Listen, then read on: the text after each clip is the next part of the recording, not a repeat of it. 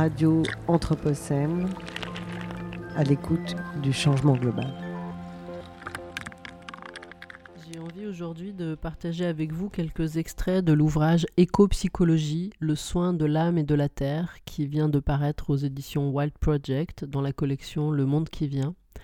Il s'agit d'un ensemble de textes réunis par Theodore Rorschach, Mary Gomez et Alan Kanner qui a été traduit de l'anglais par Morgan Isert et dont la parution originale date de 1995. Ce premier extrait vient de l'introduction rédigée par Theodore Rorschach où Psyché rencontre Gaïa. Éco-psychologie est le nom le plus couramment employé pour désigner cette synthèse émergente de la psychologie qui englobe ici psychothérapie et psychiatrie et de l'écologie. D'autres termes ont été proposés. Mais quel que soit le nom qu'on lui donne, le postulat sous-jacent ne change pas. L'écologie a besoin de la psychologie, la psychologie a besoin de l'écologie. Le cadre de définition de la santé mentale à notre époque est d'ampleur planétaire. Comme toutes les formes de psychologie, l'éco-psychologie se préoccupe des fondements de la nature et du comportement humain. Contrairement à d'autres écoles de psychologie classiques qui limitent leurs analyses aux mécanismes intrapsychiques ou à un champ social restreint qui ne dépasse pas celui de la famille, l'éco-psychologie part du principe qu'au tréfonds de la psyché, nous conservons un lien de sympathie avec la Terre qui nous a fait voir le jour telle une mère.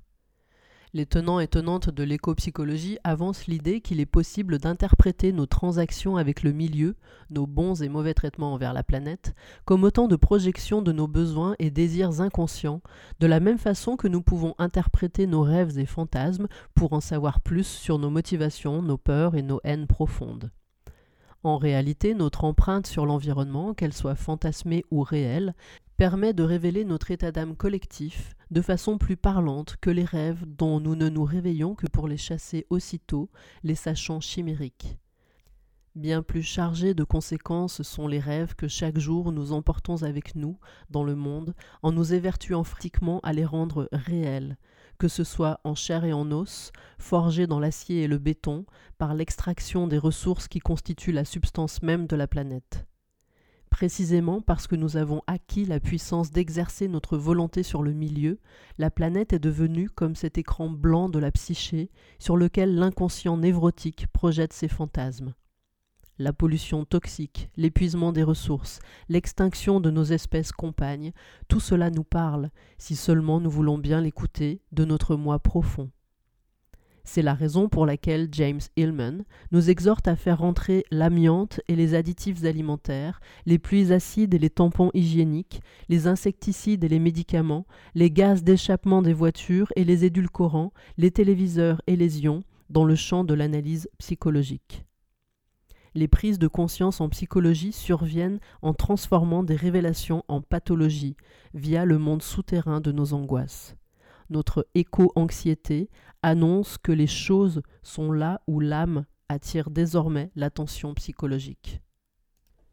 J'ai dit de l'éco-psychologie qu'elle était nouvelle, mais ses origines sont en réalité suffisamment anciennes pour être qualifiées d'autochtones. Il fut un temps durant lequel toute psychologie était éco-psychologie. Aucune désignation particulière n'était requise les plus anciens, anciennes guérisseurs, guérisseuses du monde, celles et ceux que notre société taxait autrefois de sorciers ou sorcières, ne connaissaient pas d'autre façon de soigner que d'interagir avec l'environnement, en tissant des relations de mutuelle réciprocité. Certains, certaines ne veulent voir dans l'actuel processus de reconnaissance des écologies sacrées qui guident les sociétés traditionnelles que du sentimentalisme. C'est faire erreur. Ce sujet n'a rien de mystique ou de transcendant, au sens où nous l'entendons. Il s'agit plutôt de bon sens, très terre à terre. Les êtres humains doivent vivre d'échanges équilibrés et respectueux avec la faune et la flore, les rivières et les collines, le ciel et le sol dont nous dépendons pour notre subsistance physique et notre enseignement pratique.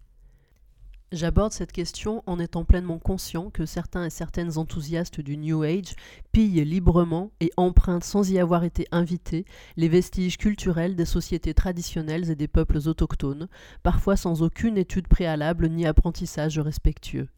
Dans ce livre, nous avons voulu montrer clairement que les éco-psychologues ont une conscience aiguë de la difficulté qu'il y aura à combler le fossé entre la société dominante et les cultures premières qui survivent, fragiles et souvent en marge, sur la planète.